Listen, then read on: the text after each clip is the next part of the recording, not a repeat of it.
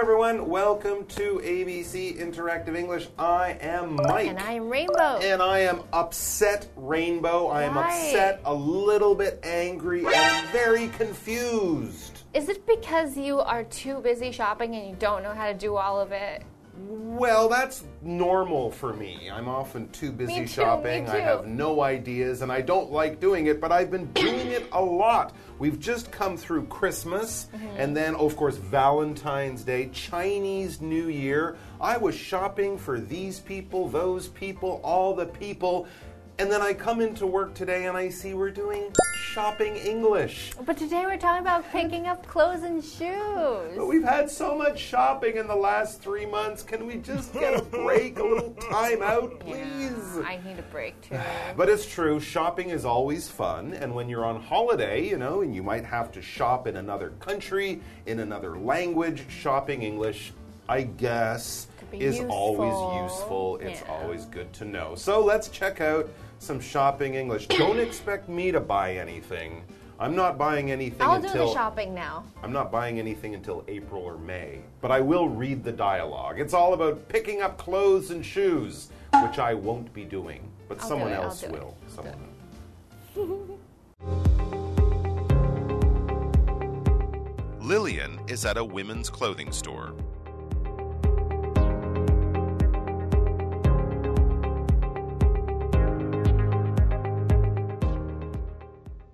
The blouse on the model is really lovely. It just came in. Would you like to try it on?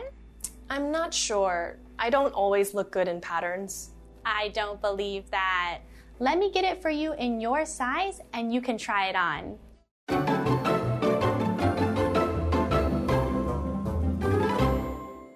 All right, so yes, shopping English is our topic, and today for part A, we are going to be picking up clothes and shoes, specifically a blouse. Ooh. Today, before we get into the dialogue, let's explain what a blouse is. Not for you. I, yeah, I think maybe you're better at this, but I will try to explain it. And please, if I make any mistakes with ladies' fashion, you jump in and tell me. A blouse is a shirt for a lady.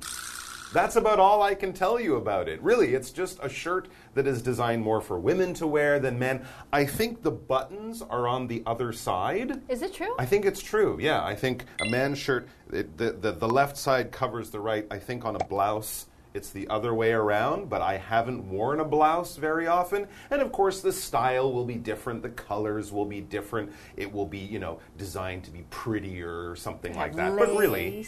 But really, if you're a lady and you're looking for a shirt and you want it to be just sort of a lady shirt instead of just a boring t shirt or something, you would look for a blouse. yeah, and I've never actually noticed that your buttons are on the other I side. think That's it- very I- cool. I think it is that way, but I'm not sure all the time, but I, I, I think it is. All right, anyways, let's get to the dialogue and find out who wants a blouse. Well, we get the answer right there. It says Lillian is at a women's clothing store. I'm guessing Lillian, Lillian. Is the customer and the clerk will be helping her. Yes, so Hmm. Lillian says the blouse on the model is really lovely. Oh, I do that all the time. When I walk into the store, I always look at what the models are wearing, and Hmm. then I'll get the same thing if I like it. Right, okay, interesting. I guess in this case it's not a living, real person model. Not a live model. It's just one of the sort of plastic ones that stand in the store and don't move. Yeah, so a model is somebody who wears clothes. So if you have a runway model, you have people who walk on the runway every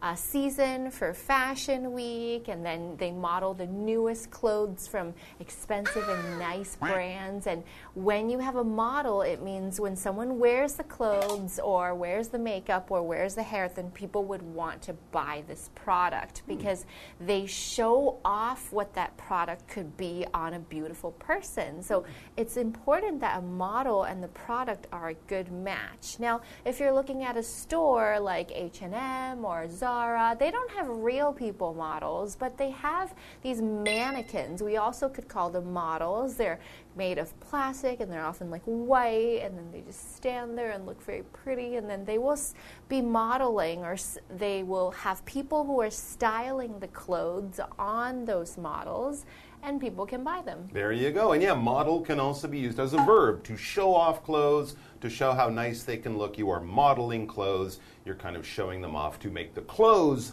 what people are looking at and not, of course, the beautiful person or the mannequin.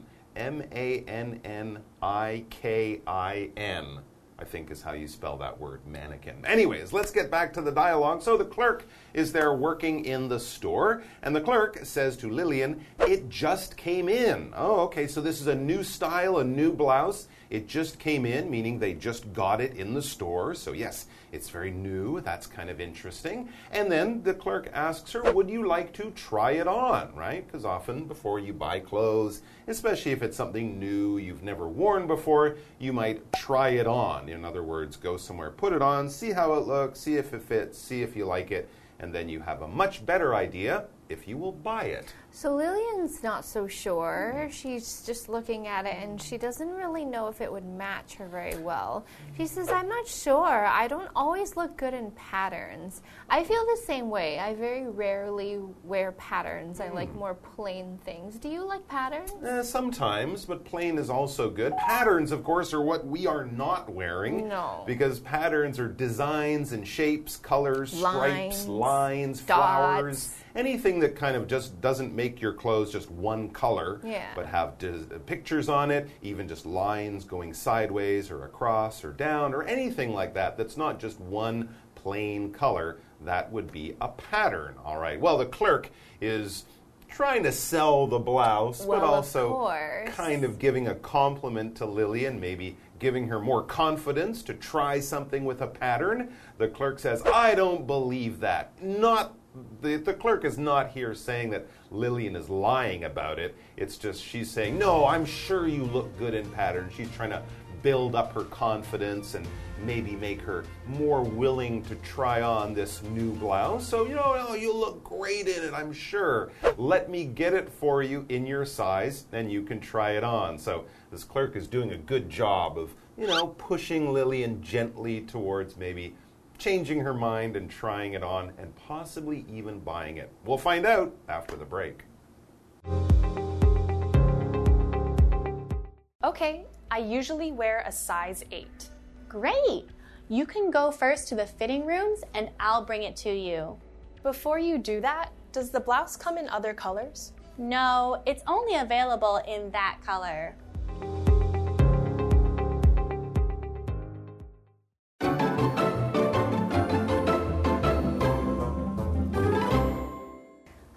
Okay, so Lillian decides she's gonna be brave and try something new. Good for you, Lillian. She says, okay, I usually wear a size 8. So Mm. we're talking about American sizes here. So in Taiwan, the sizes are not the same. In America, there's 0, 2, 4, 6, 8. So an 8 is like a medium or a large, Okay. depending on how it translates. So that's what Lillian wears, and she tells the clerk she wears size 8. All right, yeah, it's good to know your size, and I think shoe sizes are the same, right? In Japan, in Europe, in America, the numbers they use they're all a little different. So Yeah, if you are different, different. if you are going overseas, I'm sure you can find this information online. But it's good to know your size when you're going to buy things. It just saves you time trying things on, which is what Lillian is going to do next. So the clerk says, "Great." The clerk is happy that Lillian is going to take a chance and try on the blouse, maybe even buy the blouse, but we'll see. And then the clerk tells her, You can go first to the fitting rooms and I'll bring it to you. So this is that little private area, very small little area, about the size of a small bathroom or a telephone booth, where you can go in and you can try on your clothes. Before you uh, buy them, you want to wear them and make sure they look good on you, right? So when you wear something, that means you put it on your body. So if you're trying some clothes, you have to take the clothes that you're wearing off, and then you have to wear new clothes. So that means just put them on your body. So you're wearing clothes, you can wear shoes, you can wear accessories. It's something that you put on yourself to make yourself look pretty or to keep yourself warm.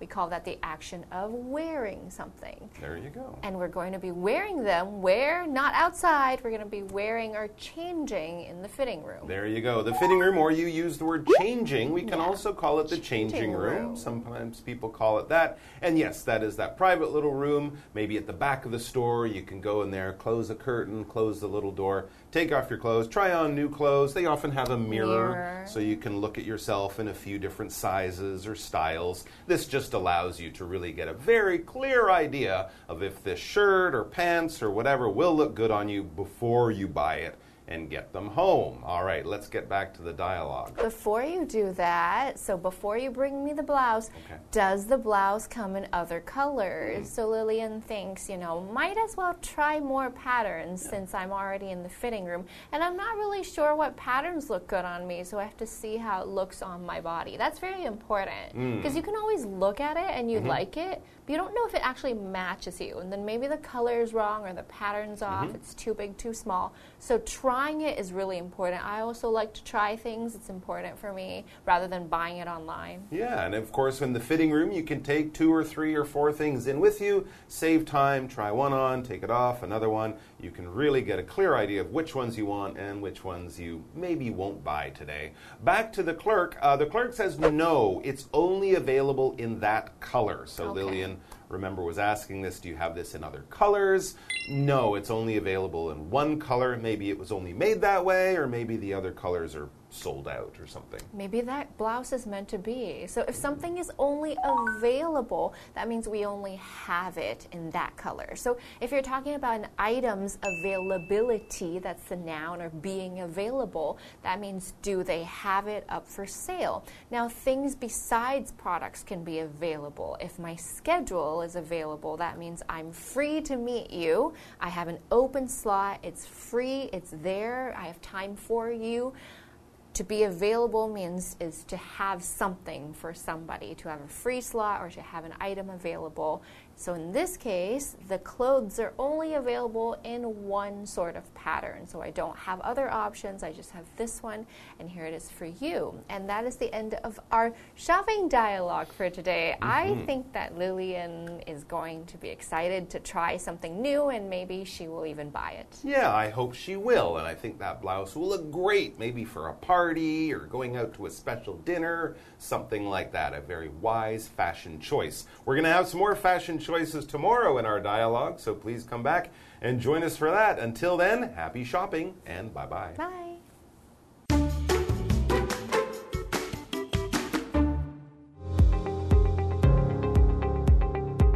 Lillian is at a women's clothing store.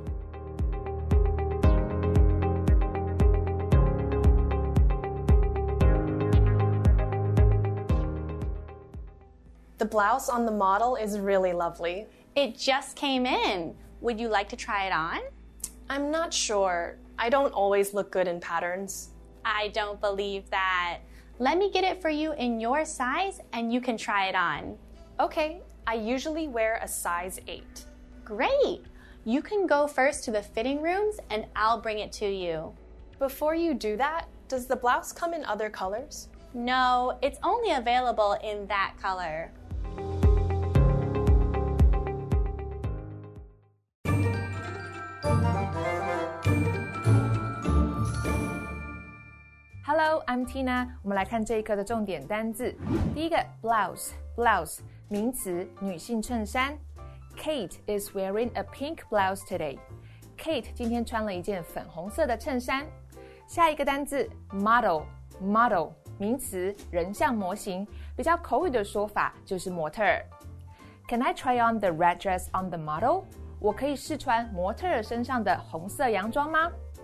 那么 model 也可以指真人模特儿。我们来看看这个例句：Jessica is a famous model from Korea.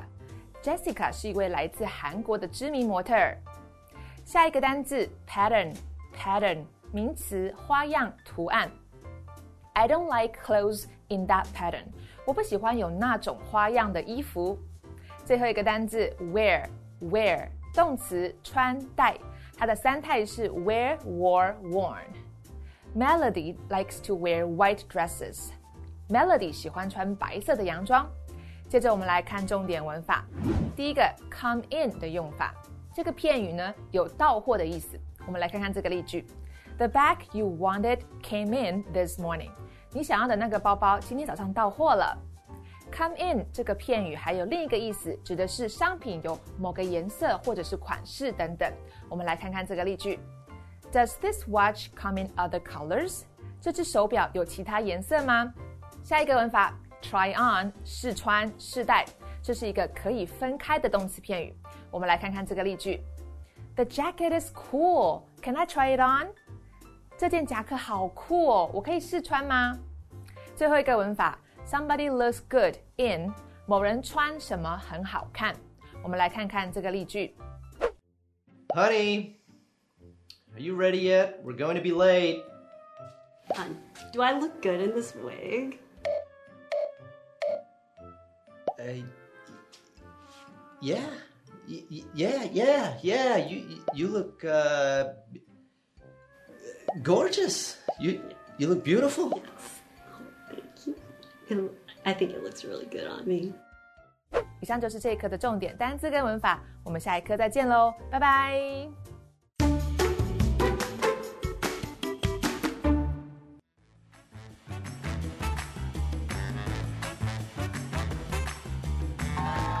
Hello, I'm Matt. And I'm Toy. We're about to play Word Drop. We tap three cards that we have not looked at yet, and on these cards are words or phrases that we need to fit into a conversation as smoothly as we can. So, Toy's going to start off our conversations. Yeah. Let's I'm see what we ready. Talk about.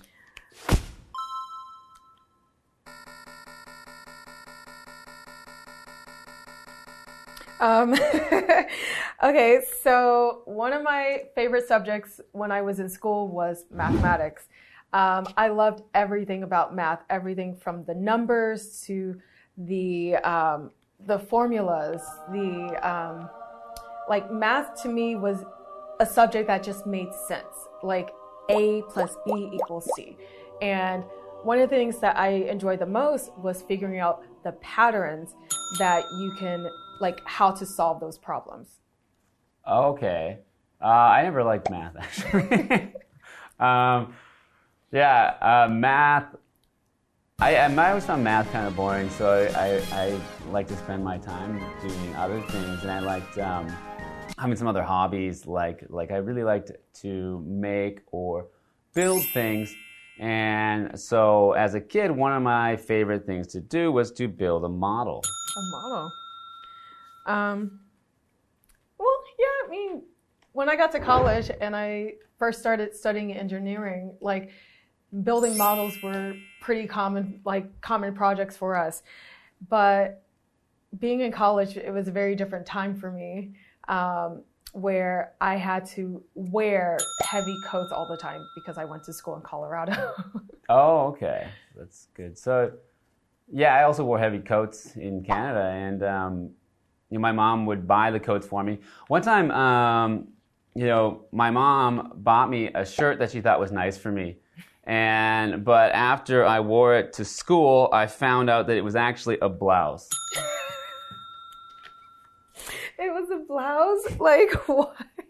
How did your mom not know it was a, not a, just a shirt? I mean, I would like to think, like, when my mom would pick my clothes out, she would have me try on the clothes first instead of just picking it out for me. Yeah, well, I think now um, mom doesn't buy my clothes anymore. Uh, but uh, yeah, she did used to buy me clothes, but now I kind of, you know, I pick my own clothes and I sometimes um, try to, you know, find the newest fashions and stuff. So I'm always, you know, waiting and checking online. And then, so if I can, you know, get something nice, I want to get like the newest sneakers, you know, as soon as they come in. Yeah, like, I like having new clothes and wearing them the newest and latest fashions too. Yeah.